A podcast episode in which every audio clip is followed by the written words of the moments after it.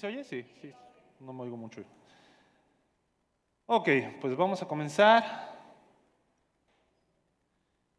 Continuar con lo que ha sido nuestro estudio sobre el Evangelio de Mateo. Estamos en el capítulo 19. Y hace rato me dijeron, después del primer servicio, te tocó la rifa del tigre. El tema que vamos a ver hoy es un tema que se ha compartido en el podcast entre semana. Si, no sabes qué es esto de entre semana, es un podcast que par de locos de Alex y Marcelo, pastores de esta iglesia, ya han hecho y ya van como 197 episodios, si no me equivoco. Así que te regresas al 30 y ahí vas a encontrar mucho acerca también de este tema que vamos a compartir el día de hoy. Y como es algo que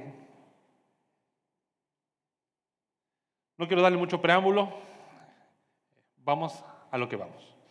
Dice Mateo capítulo 19, vamos a leer desde el versículo 1 hasta el versículo 12.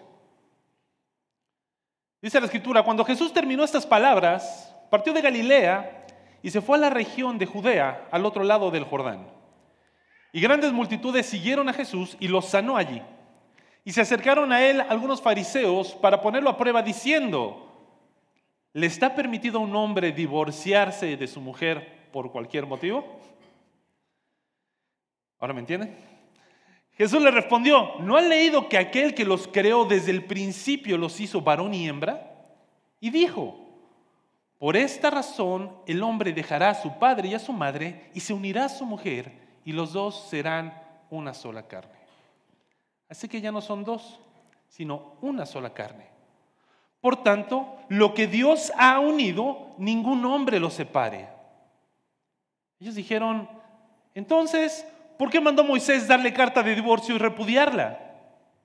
Y él les contestó, por la dureza de su corazón, Moisés les permitió a ustedes divorciarse de sus mujeres, pero no ha sido así desde el principio. Pero yo les digo que cualquiera que se divorcie de su mujer, salvo por infidelidad, y se case con otra, comete adulterio. Los discípulos dijeron, si así es la relación del hombre con su mujer, no conviene casarse. Jesús les dijo, no todos pueden aceptar este precepto, sino solo aquellos a quienes les ha sido dado. Porque hay eunucos que nacieron así desde el seno de su madre, y hay eunucos que fueron hechos eunucos por los hombres y también hay eunucos que asimismo se hicieron eunucos por causa del reino de los cielos. El que pueda aceptar esto, que lo acepte. Ahora me entienden un poquito el tema. El tema del divorcio, tema muy controversial. Es un tema, sobre todo en la iglesia, que ha tomado diferentes índoles, diferentes rumbos, porque no es nada sencillo. Y ahora, aunque en tu Biblia, si es que seguiste o si ves ahí en tu aplicación y ves este pasaje, eh, así como tiene el título de esta predicación, habla acerca de Jesús y qué? Jesús y él, el divorcio. Aunque se hace referencia a la mayoría de las versiones, existen dentro de este pasaje otros tópicos bastante importantes, como lo son el matrimonio, el sexo, las segundas nupcias, la soltería y el tema de género. Si bien el tema predominante, efectivamente, es el divorcio, es un tema demasiado relevante y sensible dentro de nuestra misma comunidad de iglesia.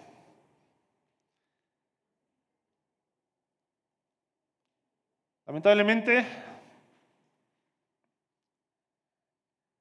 hemos sido parte y hemos sido testigos de situaciones de esta índole que han sido muy dolorosas tanto para aquellos, para el matrimonio en sí, como para nosotros que les acompañábamos.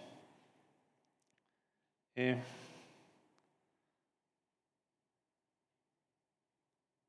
como iglesia, y estas son unas consideraciones que tenemos que, tomar y, antes de entrar de lleno, pero son consideraciones que quiero dejar como que el cimiento y el piso claro. Como iglesia, nunca vamos a generalizar y aconsejar con liviandad que una pareja se separe. Nunca. No estamos a favor del divorcio. Aunque cada situación es distinta a la otra, Sin embargo, cuidaremos la integridad de las personas. Buscaremos cuidar la integridad de mi hermano, de mi hermana, pero sobre todo buscaremos honrar la santidad del pacto matrimonial.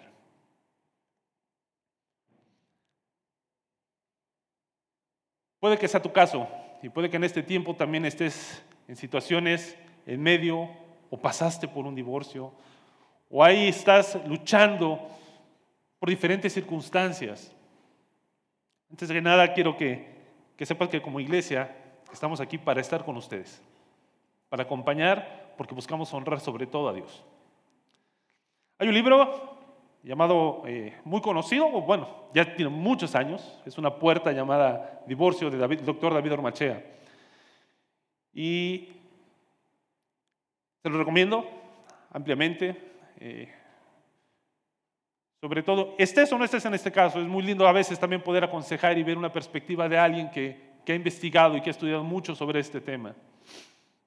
Pero una de las tesis que él maneja dentro de este libro eh, y a las cuales creo que definitivamente cuadró con el pensamiento, con mi pensamiento, él dice que es imposible, o sea, es imposible que dos personas que aman a Dios y están dispuestas a ser transformadas por el Espíritu Santo se divorcien. Es imposible, y creo que tiene lógica, que dos personas que aman a Dios en un matrimonio, pero hay luchas, hay dificultades, hay temas, pero están dispuestas, ambas, no, no solamente una, ambas están dispuestas a ser transformadas por el Espíritu Santo, es imposible que se divorcien. Pero ¿qué pasa si yo ya estoy en eso? ¿Qué pasa si crucé a través de ese umbral? La gracia de Dios es grande, aún así, en estas circunstancias. Es probable que al terminar este tiempo algunos estén de acuerdo en su totalidad con lo que voy a compartir, aunque también sé que algunos es probable que no lo vayan a estar, porque como dijimos, vamos a hablar de varios temas, o se van a tocar varios temas. Pero en lo más mínimo, creo que este mensaje o mi persona al haber estudiado, haberlo preparado, eh, no estoy inspirado por el Espíritu Santo. ¿Ok? La inspiración está en la palabra. Hay puntos donde tomamos una postura y la creemos y la seguimos, pero sí lo que sí te aseguro es que estoy buscando compartir con este mensaje sobre la misma enseñanza que Jesús en este pasaje que acabamos de leer buscaba transmitir a los fariseos de ese momento. Y no nada más a ellos, sino también a sus discípulos y a aquellos que estaban siguiéndole. Así que, habiendo establecido estas cosas, vamos a nuestro tema. El tema del pasaje. Dice Mateo capítulo 19, versículo del 1 al 2, cuando Jesús terminó estas palabras, partió de Galilea y se fue a la región de Judea, al otro lado del Jordán, y grandes multitudes siguieron a Jesús y lo sanó allí. Eh, en algún momento estuve tentado de, pues mejor comienzo ya desde el versículo 3, porque estos dos versículos, ¿qué tanto nos dice? Pero tienen demasiada relevancia. Eh, principalmente recordemos como cuando también estuvimos compartiendo aquí acerca de las parábolas y lo hemos insistido para aquellos que han estudiado en IBAC, métodos de estudio bíblico, el contexto es bien importante. Algo que vemos aquí, tenemos que recordar la intención de Mateo. Los lectores originales de Mateo no eran los protagonistas de la historia, no eran ni los fariseos, no eran ni, ni Jesús, no eran los discípulos, fueron hombres que décadas después, no sé, 40, 50, 60 años después, iban a leer estos pasajes. Así que viene alineado con todo el mensaje y la intencionalidad que tiene para apuntar a cosas específicas de aquel tiempo de Mateo. Así que eso es algo que tenemos que, que entender, esa intencionalidad que había. Ahora, ¿dónde estaba la tentación de quitar o por qué no quitar estos primeros dos versículos dentro del pasaje? por el contexto histórico que había. Dice ahí el Señor, ¿no? Primero, cuando Jesús terminó estas palabras, ¿de qué palabras estaba hablando? Del mensaje que continuamos, ¿no? Escuchamos a Marcelo, escuchamos a Alex la semana pasada. ¿Se acuerdan de la idea central del mensaje de Alex de la semana pasada? ¿Cuál era? Pero ¿cuál era? Era la idea central que decía, la restauración no se negocia y el perdón no se mide. Entonces, estas palabras, este mensaje, acababa de hablar con ellos y les seguían. Y dice ahí les, en, los primeros versículos, eh, que le seguían las multitudes. Ahora, el punto dentro del contexto inmediato del lugar y de las preguntas que venía haciendo precisamente los fariseos para tentar a Jesús, eh, ellos le hacen una pregunta que venía, dicen por ahí, cargada, una pregunta con doble intención, ¿no? Lo que estaban buscando en ese momento, ¿qué era? Era atraparle. La intención de esta pregunta y de tratar de poner a Jesús en una disyuntiva de si era permitido que un hombre repudiara o se divorciara de su mujer por cualquier motivo, eh, ¿qué nos debe de traer a la mente? El tema de Juan el Bautista. ¿Se acuerdan? O sea, la situación geográfica, el lugar, dice que venía de Galilea, iban rumbo a Judea, hacen una pregunta en un contexto específico, era porque querían atraparle. Y ese lugar donde se encontraban era el lugar que estaba bajo el reinado de Herodes Antipas. Fue aquel que mandó a decapitar a Juan el Bautista. ¿Y por qué razón lo hizo? ¿Por qué? Porque le denunció, porque le reprochó, porque le increpó con respecto a la decisión que había tomado Herodes Antipas de casarse con quién? Con su cuñada, con la esposa de su hermano. Entonces, con esa intención, ¿qué era, qué era lo que buscaban los judíos? Que los, fariseos, que en ese momento les dijera si está permitido, no está permitido, porque de una u otra forma, cualquiera fuera la respuesta, lo habían atrapado. ¿Por qué se debe esto? ¿Por qué razón? Veamos el contexto histórico. Y espero que no dormir, los voy a hacer rápido, voy a tratar de ser muy preciso. En aquel entonces, con los fariseos había dos tipos de escuelas rabínicas predominantes. Estaba la escuela del rabí Shammai, que estaba acá, que era una escuela conservadora. Indicaba que únicamente por infidelidad un hombre podría separarse de su mujer. Solamente. El tema de infidelidad, ya después lo veremos más adelante. De este lado estaba la escuela del rabí Gilel. Y esta escuela rabínica indicaba que por cualquier motivo un hombre podía repudiar a su esposa. Incluso dice ahí, o sea, que si tu esposa no te gustaba cómo cocinaba, podías divorciarte. ¿Cuántos de nosotros no nos hubiéramos divorciado a los tres meses? Había un rabí más igual muy prominente, llamado Acai, dentro de esta misma escuela de Gilel, que incluso decía, si encontrabas una mujer más guapa, podrías repudiar a tu esposa. En ese contexto es en el que se encuentra y estaba esta pregunta. ¿Qué decía ahí? Ellos se basaban en Deuteronomio capítulo 24 y vamos a ver el primer versículo. Dice, cuando alguno toma una mujer y se casa con ella, si sucede que no le es agradable porque ha encontrado algo reprochable, dice la reina Valera, algo indecente en ella, y le escribe certificado de divorcio, lo pone en su mano y la despide de su casa. Esto indecente no precisamente tenía que ser adulterio. En el tema del Antiguo Testamento había una pena específica para el adulterio. ¿Se acuerdan cuál era?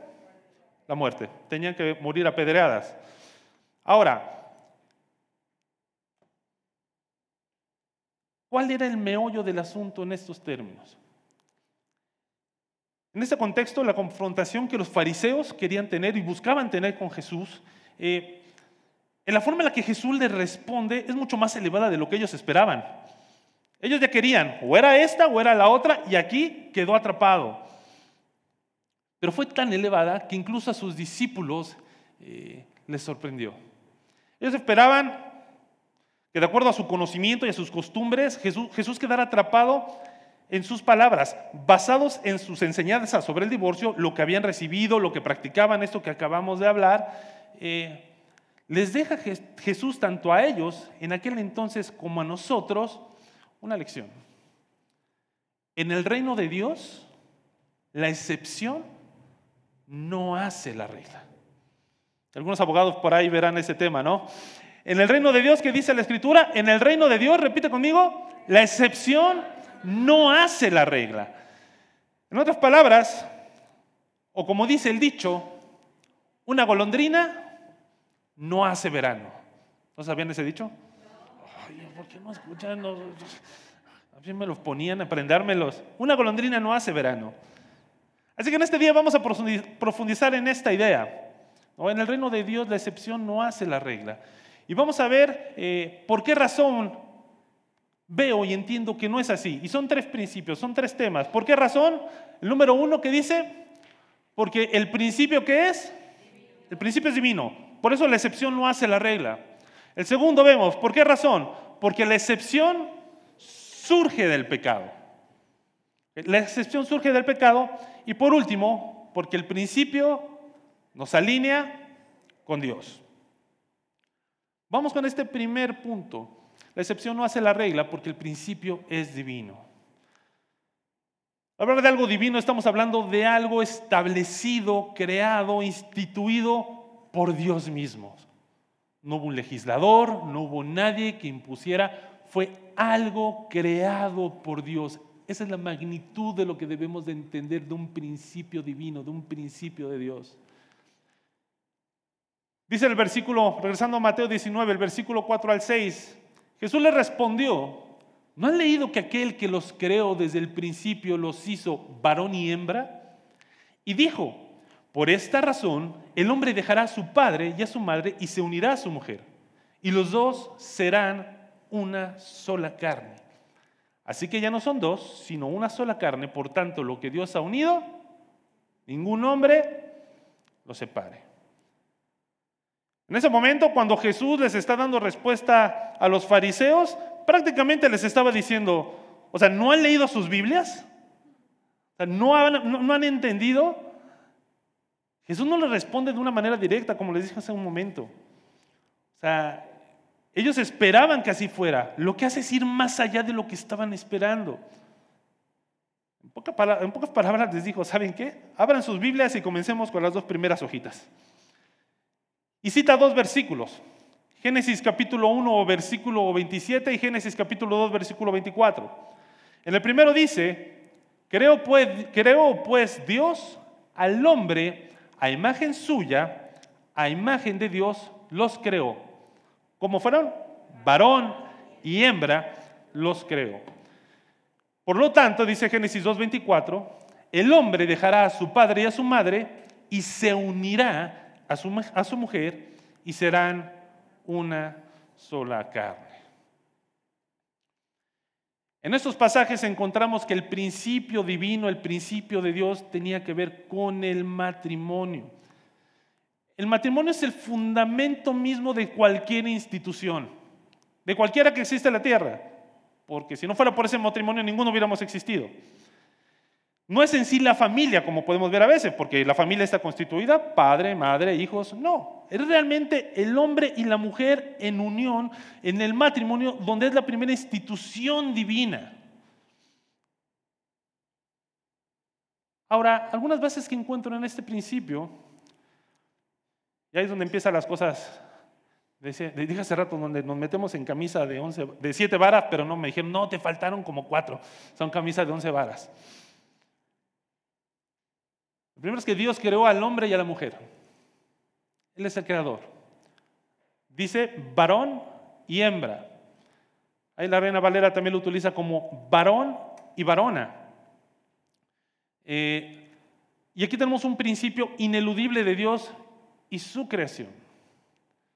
Dios solamente creó dos géneros dentro de la humanidad. Si tienes alguna duda, si hay ahí, no tengo el tiempo ahora de hablar de los treinta y tantos géneros y de las ideas que hay. Dios solamente creó dos géneros dentro de la humanidad. Diría los gringos, male and female. Se entiende más sencillo porque es la humanidad. Así que Dios los creó. Y la forma en la que dice Dios que los creó, ¿cómo fue? A su imagen. Es interesante, no sé si has visto en el Antiguo Testamento, hay una cosa que se llama los diez mandamientos, ahí en el libro de Éxodo, capítulo 20, y hay diez mandamientos. ¿Quién se lo sabe? Ah, no es cierto. ¿Quién sabe el segundo? Vamos a hablar del segundo. ¿No? El, el primero es no amarás a ningún otro Dios. ¿Y el segundo? No, el segundo mandamiento es no te harás imagen alguna, ni de cosas en el cielo, ni en la tierra. Pero qué curioso, ¿no? sea, no se nos permite hacer imagen, pero Dios nos hizo a su imagen. Dios nos ha hecho portadores de su gloria. Y en ese mismo concepto, como su gloria, como su representación, dijo Dios al hombre, no es bueno que el hombre esté solo. O sea, el hombre estaba completo, pero Dios dijo que no era bueno, así que tomó de sus costillas, formó a la mujer y una vez que ella estuvo a su lado, como parte del plan divino de Dios, que es el matrimonio, eh, los unió. Y ahora nuevamente, de que el hombre fue tomado, la mujer de su costilla, separados, nuevamente se unen y son algo completo. Eso es el matrimonio. Ese es el principio original, el principio divino que Jesús establece y regresa a las bases para compartir ante este debate, este enfrentamiento que querían tener con él. Eso estaba siendo creado el matrimonio por Dios tanto en la forma como en el fondo. El hombre dejaría a su padre y a su madre. Y caso curioso, Adán y Eva no tenían padre y madre. Bueno, tenían al Creador, pero no eran fruto de, de una relación. Ellos serían los primeros que cuales se instituyó esta relación, este principio, lo que viene siendo el matrimonio. ¿Y cómo se consuma? Realmente es el hecho de el hombre, la mujer, por medio del vínculo sexual. ¿no? ¿Qué es lo que hacen? Dios dijo, llenar y sojuzgar la tierra. La reproducción y el principio original dentro del plan divino de Dios. Ese vínculo, esa unión, tenía que ver precisamente con esa indisolubilidad que hay con respecto al matrimonio. Lo que Dios ha creado, no lo separa el hombre. Serán una sola carne. Así que entendiendo estas bases del principio divino, vemos el tema de qué fue lo que Dios creó, los géneros, la manera en lo que lo hace, nos coloca su imagen, eh, cómo estando completos Dios hace esa ayuda idónea y nos une en matrimonio por medio también de ese vínculo sexual, donde el cual no debe romperse, no debe terminar, es algo indisoluble. Esto no es solamente un principio que se aplica dentro del matrimonio. El tema de regresar a las bases y el tema de entender que los principios son divinos nos puede llevar a cualquier área de nuestra vida. Cuando hay alguna duda, cuando hay una situación, tenemos que buscar la ayuda, la guía, sobre todo divina, para poder entender los principios básicos dentro de la escritura que nos lleven a entender esos temas que a veces llegan a ser controversiales. ¿La Biblia te habla de todo en la vida? No. Pero sí tiene los principios necesarios para poder encontrar sobre cualquier temática. Una vez viendo esto, el segundo punto, como, dijimos, ¿no? En el reino de Dios, ¿qué es? La excepción no hace la regla. ¿Y por qué razón también creo esto? Porque la excepción surge del pecado. Dice ahí en el versículo 7, Mateo 19. Ellos le dijeron, entonces, ¿por qué mandó Moisés darle carta de divorcio y repudiarla? Él les contestó, por la dureza de su corazón, Moisés les permitió a ustedes divorciarse de sus mujeres, pero no ha sido así desde el principio. Pero yo les digo que cualquiera que se divorcie de su mujer, salvo por infidelidad, y se case con otra, comete adulterio. Aquí seguramente los fariseos, los fariseos eh, creían que al ver su, primer intento de haber atrapado a Jesús les había fallado, no creo que les salió como esperaban, pero yo creo que ellos que tenían ahí un momento, sentía que tenían un as bajo la manga. Yo creo que sentían que ya estaban listos para atraparlo y que lo pudieran condenar. Casi casi era como darle un revés a Jesús y ahora decirle, a ver Jesús, creo que tú eres el que no has leído tu Biblia. Porque la escritura, Moisés mandó, ¿no? Que se diera carta de divorcio. Era autorizado dar carta de divorcio a la mujer y repudiarla. ¿Dónde se basaban los, los, los fariseos? Ya leímos ese texto, pero vamos a ampliarlo aún más, de Deuteronomio capítulo 24 del 1 al versículo 4. Dice la escritura, cuando alguno toma una mujer y se casa con ella, si sucede que no le es agradable, porque ha encontrado algo reprochable, dicen otras versiones, algo indecente, y eso no lo vi hace rato, pero voy a hacer un pequeño paréntesis sobre esta palabra. Esa palabra es la única vez que se utiliza en todo el Antiguo Testamento y dentro de la literatura hebrea, eh, la única vez que hay, que existe. No se sabe exactamente el significado a fondo, por eso también estaba en debate, por eso surgen estas escuelas de Shammai y Gilel.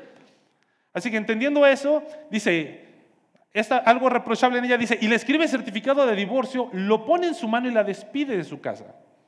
Ella sale de su casa y llega a ser mujer de otro hombre. Si el segundo marido la aborrece y le escribe certificado de divorcio, lo pone en su mano y la despide de su casa, o si muere este último marido que la tomó para ser mujer, al primer marido que la despidió, que dice ahí, no le es permitido tomarla nuevamente como mujer, porque ha sido menospreciada, pues eso es abominación ante el Señor. No traerás pecado sobre la tierra que el Señor tu Dios te da por heredad. Aquí tenemos uno de los muchos ejemplos de cuando agarramos y tomamos la escritura, algún, algún pasaje para hacer que la Biblia diga lo que nosotros queremos que diga y no es exactamente lo que dice. Este asunto no tenía que ver directamente con el divorcio. Y no sé si siguieron ahí el tema.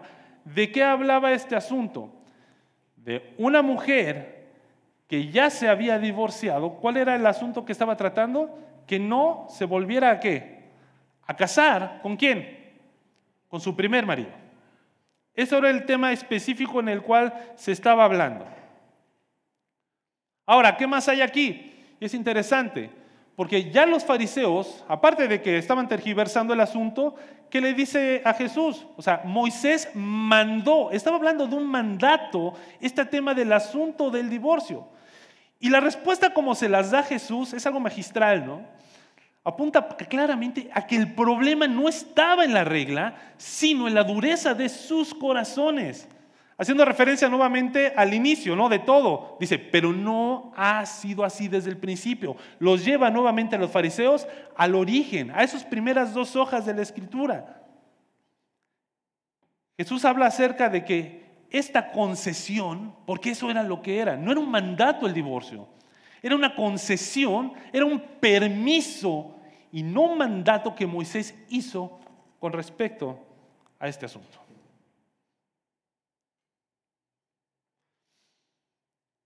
Esa concesión, el divorcio, es un testimonio de la pecaminosidad del hombre. No es una herramienta, no es algo que glorifique a Dios.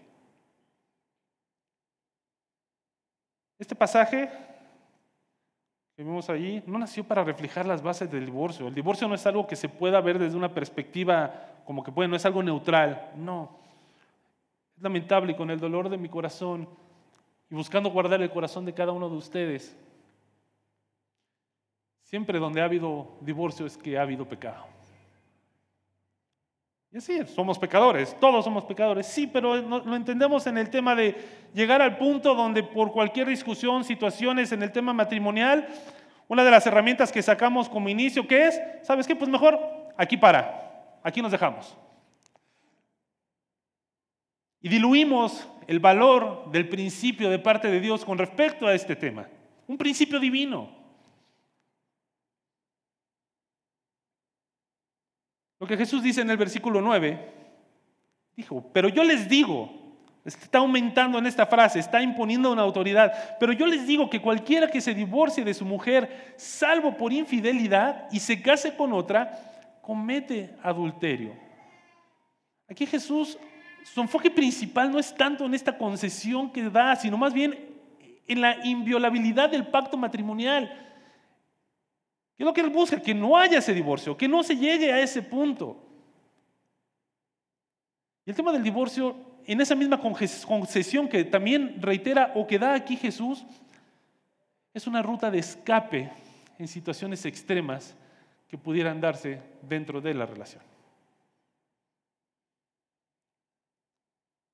El primer versículo que habla dentro de la escritura sobre el tema del divorcio es en Éxodo capítulo 21, del versículo 10 al 11.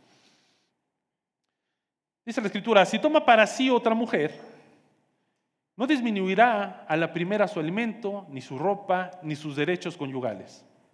Entiéndase, relaciones sexuales. Y si no hace por ella estas tres cosas, entonces ella saldrá libre sin pagar nada.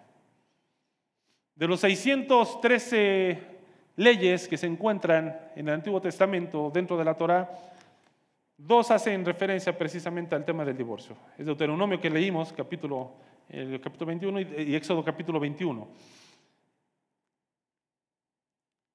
No tenemos el tiempo, no es ahora hablar sobre esta situación del asunto de la poligamia, porque eso es lo que estaba en ese momento. Éxodo, una nación de Israel que llevaba 400 años en Egipto, es liberada. Entonces empiezan a haber estas leyes, reglas que van imponiendo que Dios le da a Moisés para establecer con su pueblo. Era como cuando vienes ahí enderezando las cosas. Entonces, eso es material para una predicación que por ahí Alex en algún momento les dará.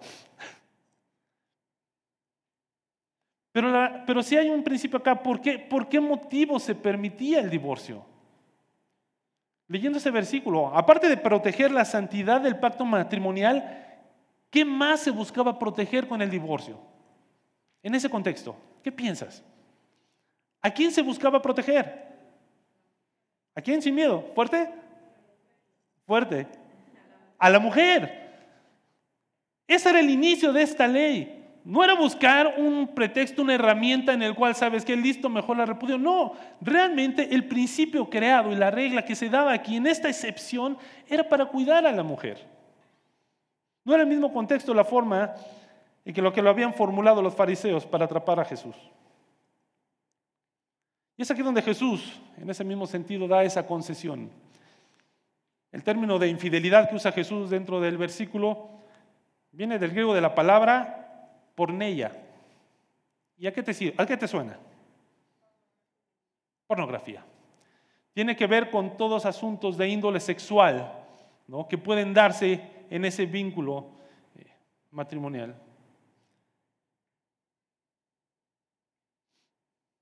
Son pecados de índole sexual. Entonces, y aquí quiero hacerlo con mucho cuidado también, con esas pinzas que debemos de tomar las cosas. Lo que Jesús está diciendo es que en automático, si hay una infidelidad o cualquier pecado derivado de esta pornella en alguno de los cónyuges, ¿tienen que divorciarse? Esa concesión que está dando aplica en todo caso. Es obligatorio soportar, si no fuera así, soportar diferentes tipos de abuso dentro de la relación como maltrato, violencia, y a lo mejor no hay nada que tenga que ver con algo de índole sexual. O simplemente cuando uno de los dos cónyuges no quiere ser transformado y hay un rechazo flagrante hacia la pareja. No me interesa más. ¿Es obligatorio que se quede ahí? Siempre recordando el contexto en la escritura, Jesús en ese momento no estaba dando una conferencia específicamente por todo el tema del divorcio. En contexto inmediato, él daba respuesta a un tema específico por condiciones, situaciones de el trasfondo de ellos que querían atraparle con temas ahí. Así que responde de acuerdo, dice la escritura, responde al necio de acuerdo a su necedad.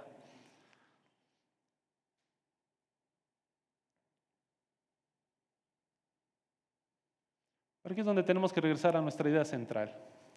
En el reino de Dios, la excepción no hace la regla. La excepción es la prescripción de Dios para tratar con el pecado.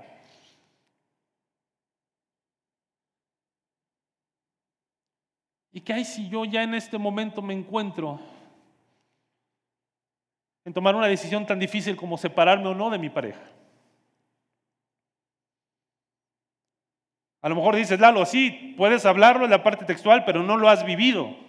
No estás atravesando a lo mejor tu situación en tu pareja, sí tendrás tus problemas, pero no has llegado a este punto. ¿Y sí?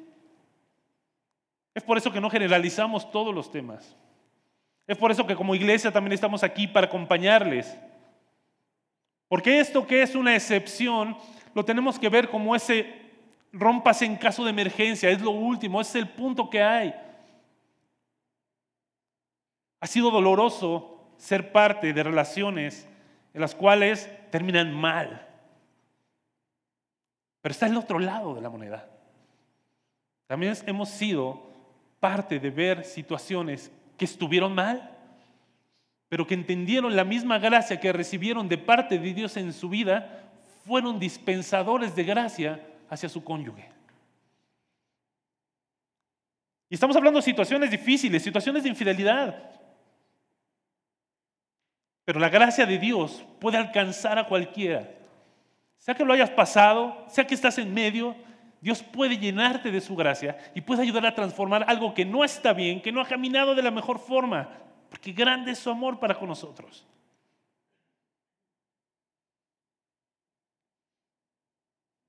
Nuestro anhelo es caminar con ustedes. Cada situación es muy particular. Uno no siempre puede tomar una pauta o generalizarla en diferentes circunstancias. El doctor, David Ormachea, dentro de este mismo libro, se hace cargo también de algunas cosas y hace algunas recomendaciones, y por eso te recomiendo que lo leas. A veces dice, bueno, y si fue la primera ocasión que pasó, ¿debo perdonar? Bueno, creo que es algo que, que en gracia tú puedes entender y ver. Pero también dice, ¿no?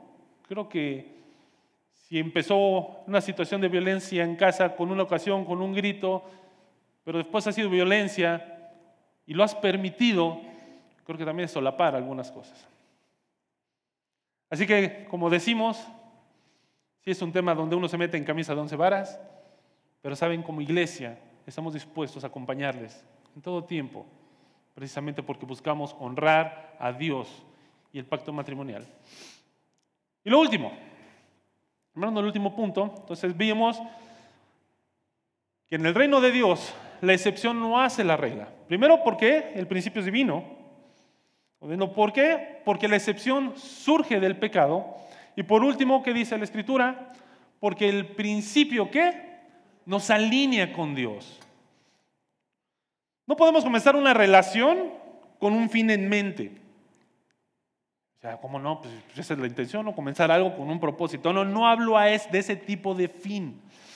Lo que digo es que no podemos comenzar una relación con punto de caducidad. ¿Ok?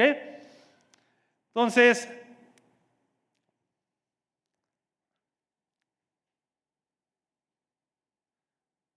Quiero compartirte una historia, es una ilustración.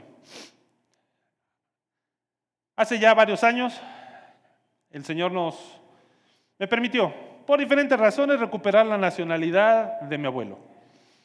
Eh, el gobierno de España, por ahí del año 2007, hizo una ley de memoria histórica donde hijos y nietos de españoles podían recuperar la nacionalidad eh, española eh, si es que familiar salieron por tema de la guerra civil de España, el franquismo, 1930, algo así. Por sus beneficios, las ventajas que tenía, yo no supe, apunté y bueno, para el 2009 yo también ya era español.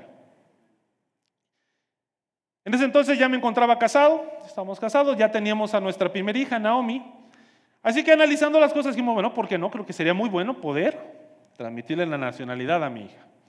Hicimos todo el trámite, fuimos a Ciudad de México, fuimos a la Embajada Española ahí dentro del consulado, eh, y ahí estaba la cónsul donde nos acercamos, vimos el trámite y nos dijo que algo que se necesitaba tener para estos trámites y todo es algo llamado un libro de familia. Es como un pasaporte más grandote, pero donde ahí se registran los cónyuges, donde ahí se registran los hijos, si fallece un hijo, si fallece un cónyuge, el tema del vínculo, eh, cómo se hizo la relación, viene separado, todo ese tema, ¿no? Entonces ahí es donde nos dice, bueno, hasta ahí todo iba bien. El asunto era cuando saben que para poder hacerlo ustedes tienen que estar casados no solamente en México, sino también en España. Entonces tienen que inscribir su matrimonio. No hay problema. Ahí fue donde comenzó la insistencia de la cónsul. Lo único que quiero que sepan es que si se casan o inscriben su matrimonio también en España, si llegan a separarse, si llegan a divorciarse, no es únicamente que se divorcien en México. Necesitan un abogado internacional para que queden divorciados también en España. Y eso es algo caro. Entonces ahí la cosa ya era como que, bueno, está bien, así que vimos y nuevamente la cónsul nos insistió. O sea, fue muy, muy insistente. Si ustedes se casan, tienen que divorciarse. ¿Están seguros que se, quieran, que se quieren inscribir, quieren casarse también en España? Y ahí sí Fabio la teníamos clara. A partir de ese momento comenzamos un fondo de ahorro para el divorcio. Así que... Claro que sabíamos, ¿no? Era un trámite y obviamente, pero es el mundo, como a veces eh, ya tiene un fin en mente, algo que, que comienza. Mateo capítulo 19, del versículo 10 al versículo 12, dice, los discípulos le dijeron, si así es la relación del hombre con su mujer, pues no conviene casarse. Jesús les dijo, no todos pueden aceptar este precepto, sino solo aquellos a quienes les ha sido dado. Es muy probable que cuando los discípulos le hacen ya esta pregunta a Jesús, ya estuvieran fuera de esa confrontación, ya no estaban ahí los fariseos. Pero algo que podemos ver con respecto a esta nueva, y digo nueva entre comillas, enseñanza que Jesús les estaba dando con respecto al matrimonio, con respecto a, la, indisolubilidad, sí me salió, indisolubilidad del matrimonio, eh, era algo que a ellos les movió, o sea, los choqueó. Démonos cuenta, ellos estaban, habían sido influenciados por estas enseñanzas de estas dos escuelas rabínicas. Sus líderes, los fariseos, eran los que estaban confrontando a Jesús. Así que para ellos también fue difícil. Esta enseñanza, esta filosofía e ideología de aquel entonces los había permeado. Y es ahí cuando dicen, entonces es difícil casarse.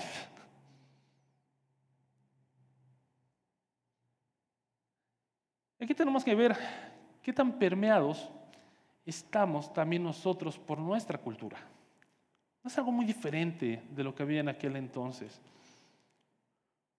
¿Cuáles son los objetivos que dentro de la familia o incluso siendo soltero has puesto hacia adelante en tu vida? ¿Cuál es el objetivo que este mundo te dice que es el máximo que debe de haber en tu vida? ¿Cuál es el objetivo? Hasta hay películas. ¿En busca de qué? Ese es el objetivo. Sé feliz. O sea, no importa si tiene, no, sé feliz.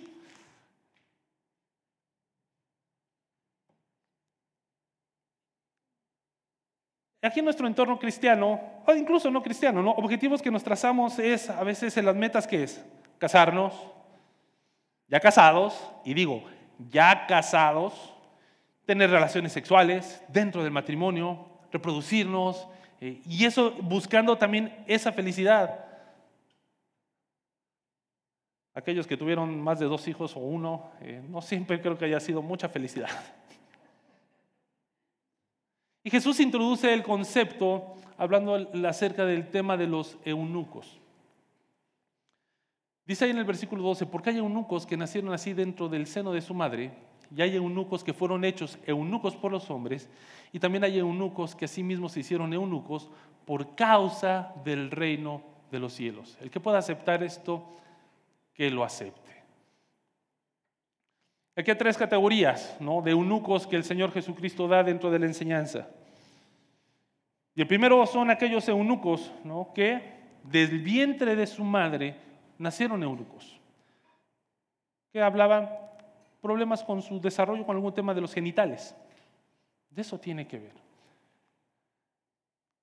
Y recordando el punto de que la excepción no hace la regla, no sé si has estado en alguna discusión o en algún tema, que siempre es el uso, ¿no? De, ah, es que sí existe en el tema del, género y la homosexualidad, eh, o no, sí, sí hay, ha habido casos donde por X circunstancia podemos ver que sí hay, o sea, Dios no nada más pudo haber hecho hombre y mujer. Y nos brincamos al principio divino. Dios hizo solamente dos géneros, varón y hembra, varón y varona. Y el problema es cuando la cultura, cuando hemos sido permeados por la cultura, y es triste, pero dentro de la misma iglesia podemos ver esas dudas con hermanos y sabes que, híjole, pero sí será que, que nada más, o sea, no, no, no existe la posibilidad de que haya otro género.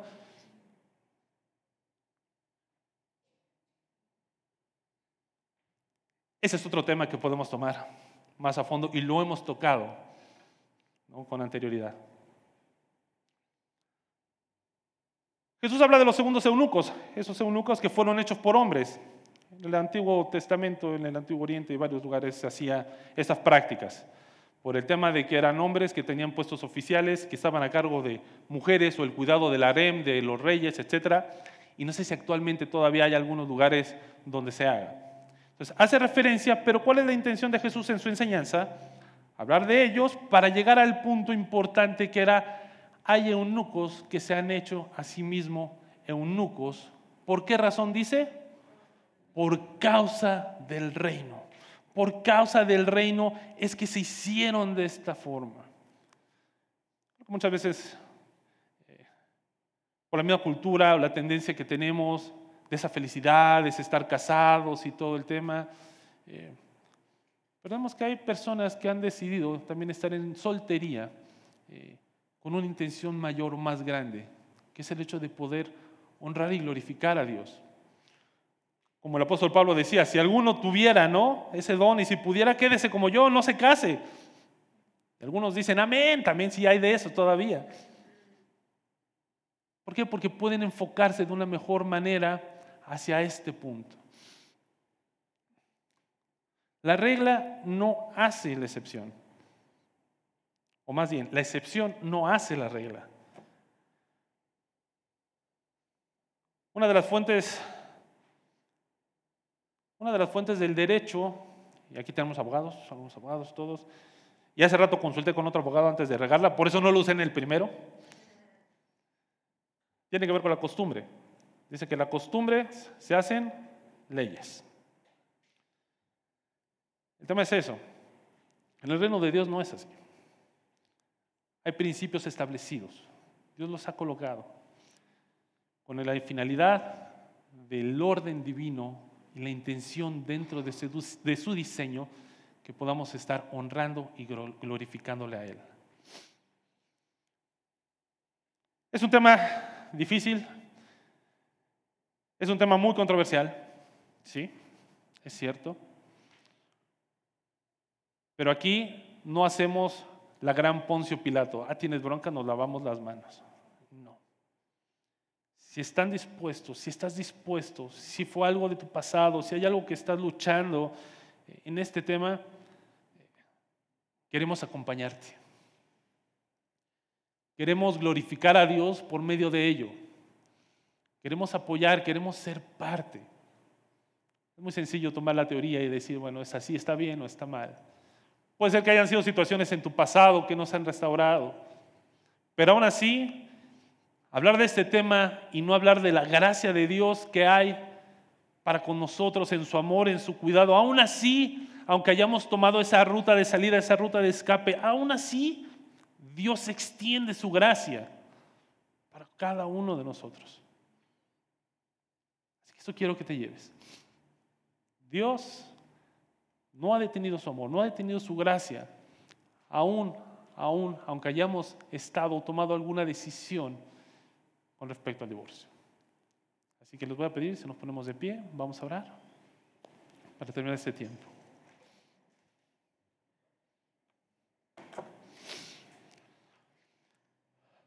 Dios, alabamos tu nombre y agradecemos que tu enseñanza es clara. Hacemos Dios que nos has dado la pauta, los principios con los cuales podemos caminar, que nos ayudas a estar entendiendo límites, que nos dejas ver también tu gracia, tu misericordia. No es un tema sencillo, Dios. Son temas que nos rodean, que podamos estar pasando en este momento algunos de nosotros, o que alguien conocido está por esta situación tan dura, tan difícil, cuyas consecuencias no es únicamente dentro de la relación, sino se extienden más allá. Pero también agradecemos, Dios, porque sabemos que tu gracia es inmensa, porque nos amas, nos has brindado también a tu Hijo y tenemos tu Espíritu con el cual podemos ser transformados y entender, Dios, tu inmensa gracia puede curar y puede sanar.